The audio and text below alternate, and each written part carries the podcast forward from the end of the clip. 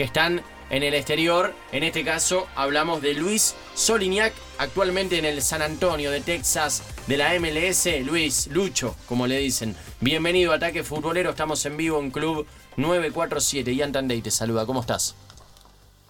¿Qué tal? ¿Cómo están? Buenas noches. Buenas noches, ¿en qué momento te agarramos? Eh, nada, después de comer acá, eh, mirando Brasil-Colombia un poco. Ah, muy bien, acá, 23. acá también. Estamos igual. Estamos igual. ¿Sos, sos de mirar Ah, bueno. mucho fútbol? Eh, la verdad que cuando estoy afuera, que tengo más tiempo libre, sí, me gusta, me gusta mirar todo. Ujú. Contanos un poquito, bueno, de tu presente en San Antonio, eh, cómo, cómo te está yendo a vos en lo personal, eh, al equipo también, y, y bueno, después también eh, de un tiempo que, que no estuviste jugando. Sí, sí. Bueno, si querés arranco por ahí, eh, así hacemos más eh, la cronología. Dale. Sí, tuve mi último partido, creo que fue en agosto del 2018, si no me confundo. Empecé a tener ese año muchas lesiones, muchos dolores y bueno, me terminaron descubriendo que tenía una lesión en la cadera. eh, congénita de los dos lados, así que me tuve que decidir a operar para poder seguir jugando. Eh, y bueno, fue una larga recuperación, estuve eh, todo, todo 2019, digamos, eh, en Argentina haciendo la rehabilitación y bueno, ahora me salió una posibilidad de volver acá. Eh, solo te corrijo, no es la MLS, esto es la USL, es la otra liga. Eh, pero um, que es, digamos acá no hay segunda pero es un poco de menor nivel por así decirlo que, que la MLS así que nada tuve digamos el año y medio este desde agosto del 2018 sin jugar porque bueno si bien era una operación simple eh, requería bastante tiempo de, recuperación así que bueno ahora ya me siento bien y, nada empecé a empecé a entrenar con ellos acá ¿Fue difícil ese tiempo, el post eh, en la recuperación también? Eh, ¿cómo, ¿Cómo estabas vos mentalmente también para afrontar todo, todo ese momento? Sí, sí, eh, fue la verdad que muy difícil. eh, ya desde el principio tomar la decisión era difícil porque la verdad es que yo esto lo tengo desde muy chico, yo jugué toda la vida con esto eh, y nada, había algo que me decía que, que quizás podía seguir probando sin la operación, pero lamentablemente por la maldita compensación que se le dice, eh, me empecé a lesionar y a desgarrar otros músculos y bueno, cuando dimos con este cirujano de la cadera me dijo, mira, eh, quizás podés seguir jugando, pero si realmente querés competir, eh, te vas a tener que operar. Me dijo, yo era un tipo que hacía 300 operaciones de esta por año, así que me dijo, yo ya lo vi este escenario, y si vos no te operás, no, ya está. Así que bueno, eh, estuve como dos meses para decidirme y bueno, después eh, me operé primero una cadera y después a los dos meses la otra eh, y bueno, nada, la verdad que se hizo, se hizo muy largo, muy duro, porque a mí se me había terminado el contrato en diciembre y con todo esto la operación no me, no me renovaron, así que bueno, tuve que, digamos, hacer toda la rehabilitación eh, por mi cuenta. Gracias a Dios eh, tengo la suerte de, tener gente, médicos, kinesiólogos que fui conociendo durante mi carrera que me dieron una mano enorme, eh, con muchísima dedicación, así que bueno, eso me ayudó muchísimo, pero obviamente sí, eh, se hace se hace larga, se hizo difícil. Lucho, ¿qué tal? Buenas noches, te saluda Pablo Noya. Preguntarte porque vos nos contás todo esto que te fue pasando, ¿sí? Y, y estuviste en lo que fue la temporada hasta el 2018 en Chicago. Y ahora, bueno, en San Antonio, Sí. en este equipo de, como bien decías vos, de lo que podríamos llamar como la segunda categoría del fútbol de los Estados Unidos, preguntarte por tu presente y a futuro, ¿no? Porque tengo entendido que esto sí. es una franquicia que busca llegar a la, a la MLS en algún momento, bancado por el gobierno o algo así. Y entonces preguntarte si vos esto lo ves como un- una etapa de recuperación, si tu idea es quedarte ahí para después llegar eh, en, una, en un equipo nuevo, en lo que es esta MLS que va creciendo. ¿Cómo ves vos tu presente y tu futuro con este tema de la lesión? Sí, sí. Eh, mira, yo la verdad es que, o sea, siendo sincero, cuando estás tanto tiempo sin jugar es, eh, es difícil eh, volver al ruedo porque obviamente muchos clubes me conocían, pero cuando se enteraban de la operación y de todas las cosas, como que todos dudaban. Eh, yo la verdad que me considero una persona honesta, pero en el fútbol es difícil, si no estoy bien y, que te crean. Entonces, bueno, eh, cuando empezó las tratativas con este club, eh, la verdad que el técnico se comunicó conmigo, yo le dije lo que me pasó y él me preguntó si no quería venir unos días a entrenar.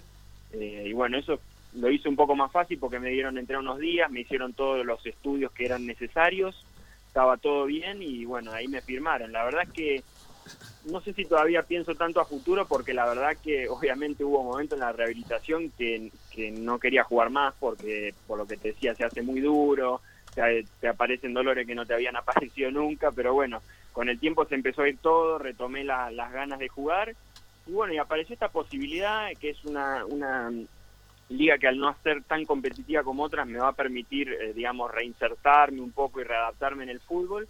Eh, y yo lo veo por lo menos este año para eso. Después si, si la cosa va bien y me siento bien y, hay interés de otros clubes, buenísimo. Eh, no, no sé todavía qué va a pasar en cuanto a lo que comentabas vos de la MLS. Eh, la verdad que este es un club eh, que tiene, considero yo, un estadio digno de MLS y tiene instalaciones mejores de algunos clubes de MLS en el que yo he estado.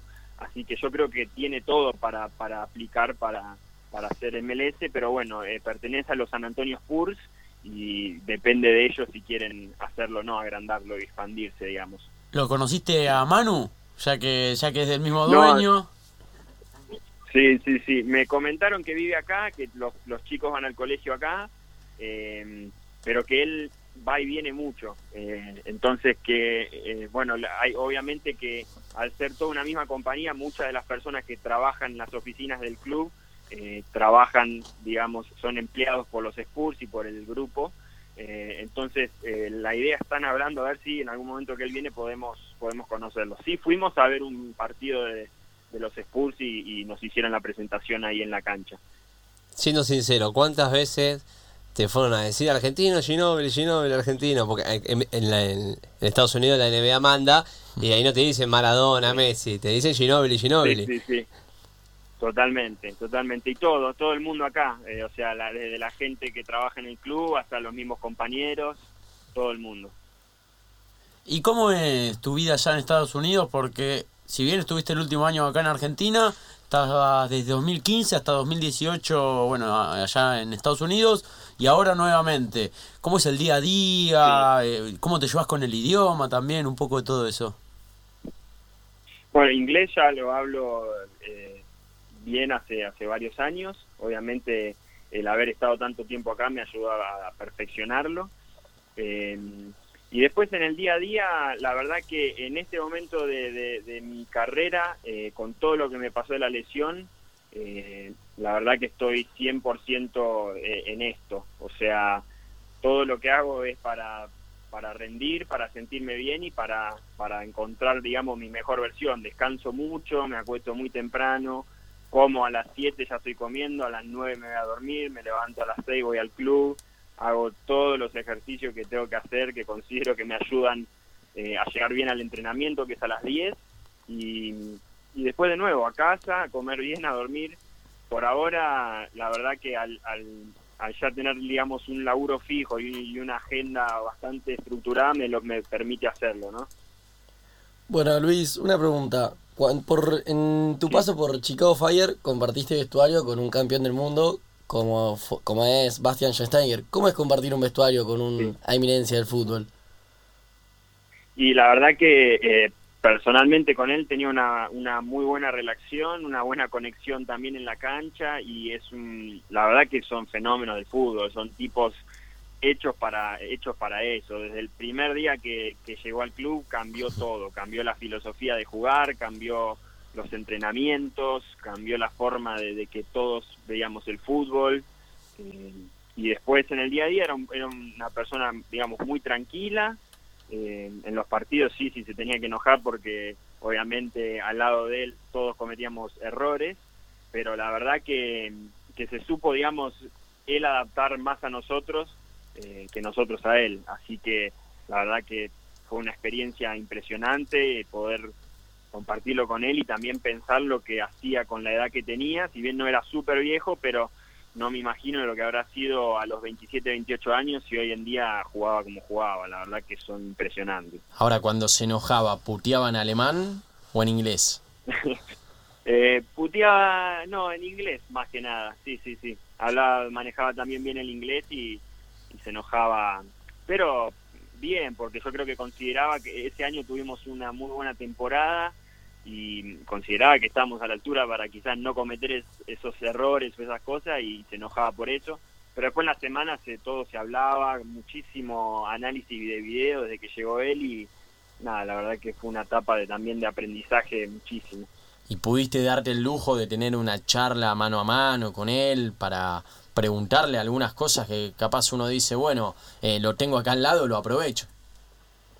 Sí, sí, sí. De, de hecho, cuando yo vol a ver, no me acuerdo en qué momento fue que me escribió él para ver si queríamos to- tomar un café Hmm. y sí, le pregunté porque él mm, él compartió, o sea, él tuvo a Mourinho y a Guardiola, por ejemplo, a los dos. Claro. Entonces le pregunté qué qué era nada, ser dirigido por esos tipos y realmente eran tan influyentes o era que los jugadores también eran demasiado buenos.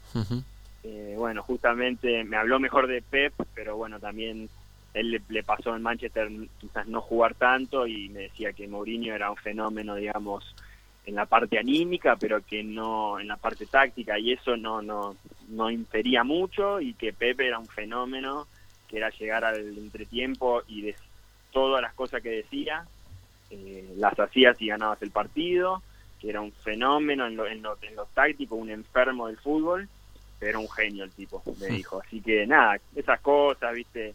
Después, qué sé yo, visiones que tenía él de jugadores que quizás yo le decía, este es un fenómeno, y me decía, no, medio pelo, viste, y para mí capaz que, era- no voy a dar nombre pues son compañeros de él, pero jugadores Real Madrid que él me decía, sí, medio pelo, qué sé yo, y yo le decía, digo, Basti, sos un...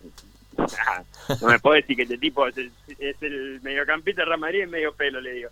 Sí, no, pero si vos te fijas tácticamente cuando defiende y me decía cosas que ven ellos solos, viste, sinceramente. Estamos hablando con Lucho Soliniak. ¿Está bien, ¿Está bien dicho el apellido? Sí, sí, sí. Sí, bien, bien. Perfecto. Jugador de San Antonio, ahí de Estados Unidos. Eh, recién decías, bueno, tuviste a Schweinsteiger de compañero. ¿Algún jugador más reconocido? Eh, no, no te digo capaz al nivel de Schweinsteiger, pero que recuerdes también eh, en tu carrera.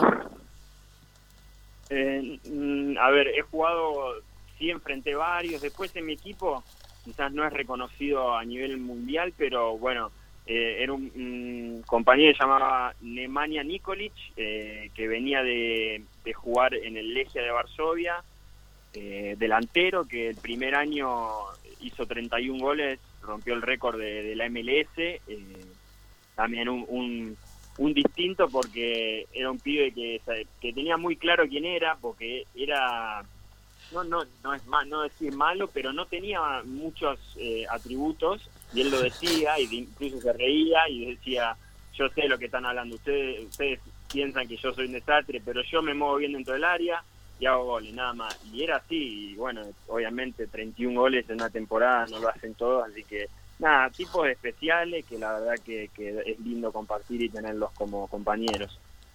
Y siguiendo un paso con, con lo que fue tu carrera, veo que donde más jugaste fue en un equipo que no voy a pronunciar, si querés decirlo vos, en Finlandia, ¿sí? 50 partidos, 25 Sí. goles, bastante bien, ¿sí? Un lindo promedio. ¿Cómo es jugar en Finlandia? Eh, bueno, fue la verdad que una experiencia de más joven que me- se me dio porque estaba en Suecia y, y era un club muy emparentado con el club que yo estaba. En Suecia no, no tenía tanta continuidad y, y- y salió la oportunidad de ir a préstamo a este equipo y la verdad que, que tengo la filosofía que siempre es importante estar jugando y mantenerse activo. Entonces, bueno, le- decidí irme. Eh, es bastante particular porque era una isla. eh, en la que se hablaba sueco porque estaba más cerca de Estocolmo que, que de lo mismo de la misma Finlandia. Eh, una linda experiencia la verdad que hoy en día quizás eh, ya más más grande no no volvería porque eh, es muy alejado muchísimas horas de diferencia con Argentina culturas muy distintas el hecho de que ibas a las 5 de la tarde al centro y estaba todo cerrado. Entonces eh, nada fue un momento que me agarró joven y, y con ganas de hacerlo y, y lo hice. ¿Y nos dirías el nombre del equipo sueco? ¿Cómo te, la, cómo te Eh, llevas con él? IFK, IF, sí, IFK Mariehamn era. No, no, el sueco imposible. Imposible. ¿Y el de Finlandia? Peor. Peor, o sea, cosa que para nosotros no existen de tener dos, tres consonantes juntas. eh, la verdad que imposible, impronunciable. O sea, cuando te preguntaban dónde jugás, era un quilombo. Ahí, ahí, ahí, viste, a No, la, a la no, vuelta. todo, no, todo, la verdad que esos países están muy bien en, en nivel de educación, todos hablaban inglés, así que no, no tenía problema con eso. Pero eh, cuando hablaban entre ellos, no, no, o sea, es como el, el finlandés, ellos obviamente me decían que no, pero para nosotros suena como medio ruso y parece que todo el tiempo están como peleándose. no Me sé, están puteando, decías vos. Este, este me está puteando. Sí, sí, Aquel sí. también. este me está matando. pero pero no, no, la verdad que fue, una linda experiencia para la edad que tenía y todo. Lucho, eh, ¿cuántos años tenías ahí? Eh, 23, 24 Ah, un años pibe, un pibe. ¿Y estabas solo? Eh, no, mi novia vino conmigo. Ah, está bien. Contenta, ¿no? Me guardo, me guardo las preguntas. Sí. entonces. Sí, sí, sí. Sí, no, imagínate. Eh, en Finlandia hubo un tiempo que no y después sí vino, unos meses, eh, porque obviamente también es difícil eh, con las visas y esas cosas, eh, porque al final termina siendo turista, porque uno tiene una visa de trabajo, entonces es más fácil, pero al no estar casado es como que no, para ellas es, es mucho más complicado. ¿Y algo raro que te haya pasado en alguno de esos dos países? O también en Estados Unidos. Nos decís que era distinta las costumbres en Finlandia, Suecia, un poco complicado tal vez, pero algo que digas, no, esto definitivamente en Argentina no se hace, no lo, no lo entiendo, no lo puedo creer, algo de ese estilo. Eh, no, eh, te puedo dar dos. Por ejemplo, en Finlandia, al ser una isla, todos los partidos teníamos que hacer, o sea, un primero un viaje en barco, pero eran los, los transatlánticos, digamos, los, los gigantes esos, eh, que tienen habitaciones, casinos, nada, que son edificios puestos en el agua directamente. Eh, De nivel. Depende del lugar donde íbamos, teníamos un viaje o de 6 horas o de 10 horas para tocar, digamos, Finlandia continental y de ahí un micro o lo que sea. Y bueno, un día, eh, nada, yo pensé que nos moríamos todos porque no paraba de, de moverse el barco y se escuchaba incluso en las habitaciones el- las olas romper y uno se imaginaba y decía, si, si las olas están moviendo es- este monstruo, o sea, ¿cómo son las olas? Claro. Y bueno, yo, viste, para no para no pecar de cagón, no dije nada, me transpiré todo y al otro día cuando me levanté y me empecé a hablar con mis compañeros, nadie había dormido nada, estaban todos recontra cagados porque estábamos todos esperando que empiece a sonar una alarma o algo porque era impresionante cómo se el vaivén del barco. La verdad que increíble.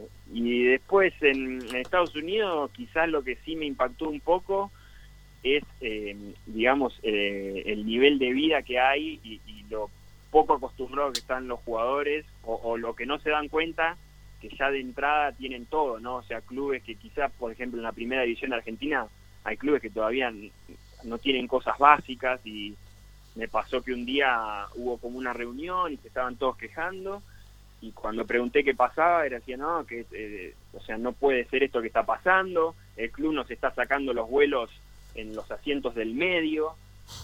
Y yo le digo y qué tiene y que nosotros somos deportistas no podemos tiene que ser pasillo o ventana el del medio viaja re incómodo no no puede ser esto Eh, y yo con- había dos justo dos o tres argentinos ese día que, que todavía estaban ahí y nos miramos diciendo esto me están cargando estamos venimos hace 15 horas en micro Claro, nunca fue una madre eh, del micro. No puedo decir nada. Pero bueno, después después estás uno o dos años y te das cuenta que, que realmente es así como tendríamos que vivir todos, ¿no? Claro. Esos tipos tan, tienen todo, están acostumbrados. Entonces, bueno, eh, luchan por, por lo mejor también. Así que, bueno, después te vas acostumbrando. Sí, no, es, es- verdad esto que contás acá. Muchas veces van en micros y hasta capaz el micro no tiene ni aire acondicionado y uno va a esos lugares que están acostumbrados a otra cosa y debe ser difícil también explicarles que no están así. Lucho, ¿sos de mirar fútbol argentino? Eh, no miro mucho fútbol No. argentino, la verdad. So- solo miro cuando estoy acá, que estoy solo, que tengo el tiempo para sentarme y mirarlo. Pero no siempre me tienta más eh, la Premier o, o- o España. Ahora, como hincha de- del fútbol en sí, eh, ¿te gustaría? Porque, a ver, hoy River es líder con 36 puntos. Boca Sí. es escolta con 33. Quedan 5 fechas. En caso de que de alguna manera los dos terminen igualados en puntos como punteros de este torneo, irían a un desempate. ¿Te gustaría eso pase? Y es hermoso, la verdad que eh, lo único malo es, es que a veces eh, se- como uno, como digamos el hincha se termina excediendo en el fanatismo, Mm. pero la verdad que si se pudiera vivir eh, la misma pasión y también disfrutar el partido, es hermoso. Eh, la verdad que sería, creo que es lo que quieren todos, o sea, más allá de que Río y todos quieran ganar el campeonato, si da un partido así para el hincha es, está buenísimo. Lucho, te agradecemos este tiempo en Ataque Futbolero, te deseamos lo mejor eh, en este 2020 y bueno, ojalá pue- se te puedan cumplir todos los deseos futbolísticos y también que tengas ahí en cuanto a lo familiar y personal. Te mandamos un abrazo grande. eh. Bueno, muchísimas gracias por el llamado, por contactarme y les deseo también lo mejor a ustedes. Dale, abrazo. Bien, ahí, pasaba Lucho Soliniak, que es jugador del San Antonio de Estados Unidos. Él decía, no es la MLS, sino lo que sería La una USL. especie de, una especie de segunda división. Eh, contando un poco de todo, eh, de